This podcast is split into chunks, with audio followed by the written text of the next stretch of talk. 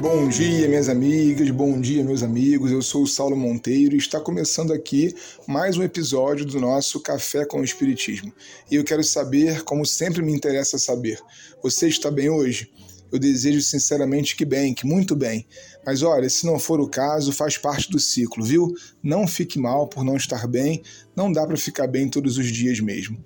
Hoje vamos abrir algumas reflexões acerca de um trecho essencial do pensamento de Leon Denis sobre a reencarnação. Ele está contido no livro O Problema do Ser e do Destino, que temos estudado semanalmente com vocês. Esse tema abre a segunda parte do livro, em que chegamos agora, e vamos passar inclusive algumas semanas por aqui em sua companhia, tendo em vista a centralidade do assunto para a doutrina espírita. Vejam que lógico é o raciocínio inicial do nosso autor. A lei dos renascimentos explica e completa o princípio da imortalidade. A evolução do ser indica um plano e um fim. Esse fim, que é a perfeição, não pode realizar-se em uma única existência, por mais longa que seja. Devemos ver na pluralidade das vidas da alma a condição necessária de sua educação e de seus progressos. Nós sabemos que a doutrina espírita está apoiada na ideia da imortalidade da alma Allan Kardec se dedicou à sistematização de uma filosofia que tem como ponto de partida a noção de que a vida nunca acaba. E isso pode ser atestado por aquilo que o codificador chamou de controle universal do ensino dos espíritos. Foi o seu método. Ora, se um morto está se comunicando e traz informações confirmáveis, como em vários casos relatados na revista Espírita, em O Céu e o Inferno, se essas informações podem ser ratificadas por outras almas já libertas através de diversos médiums em localidades distintas, temos aí então um método que nos permite afirmar que os ensinos advêm de uma fonte não humana.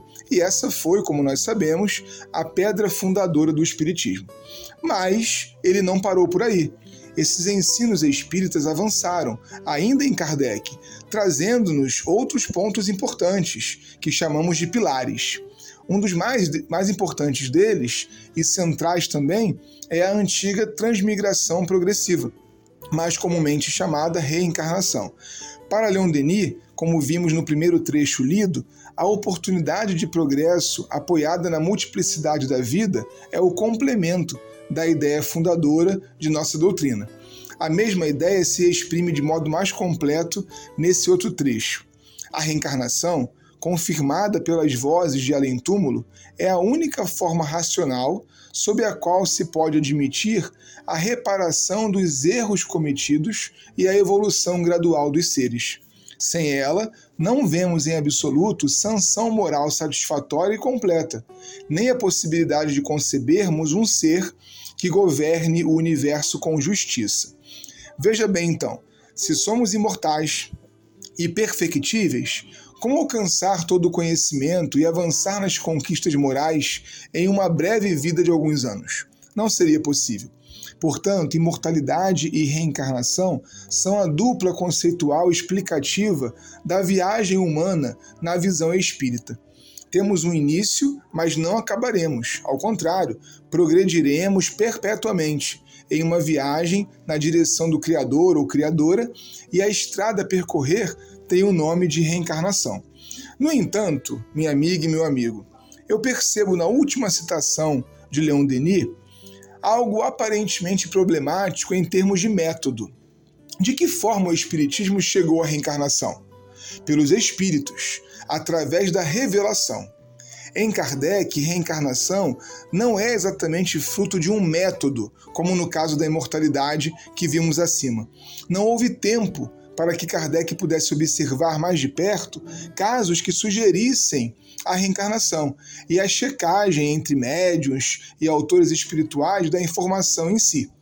Não nos parece que a reencarnação ali, sendo fruto de uma revelação, traga um problema, mas sim um exemplo de como a doutrina espírita é progressiva ou seja, ela não chega pronta e acabada, não se encerra com Allan Kardec e em seus livros. Ela acompanha o progresso das coisas e é absolutamente influenciada pela ciência e por cada tempo histórico da vida humana. No entanto, sobra a meu ver, para a ciência espírita uma tarefa: a comprovação da reencarnação pela experimentação. Por isso, talvez, no livro O Problema do Ser e do Destino, Leon Denis reserve longas páginas para aquilo que ele chamou de provas experimentais das vidas sucessivas, já que os pressupostos espíritas não se satisfazem em seguir uma lógica revelatória, mas vai além procura constatar empiricamente e se abre às análises da ciência acadêmica sempre que questionada. O que eu estou querendo dizer então nessa abertura dos nossos estudos sobre reencarnação?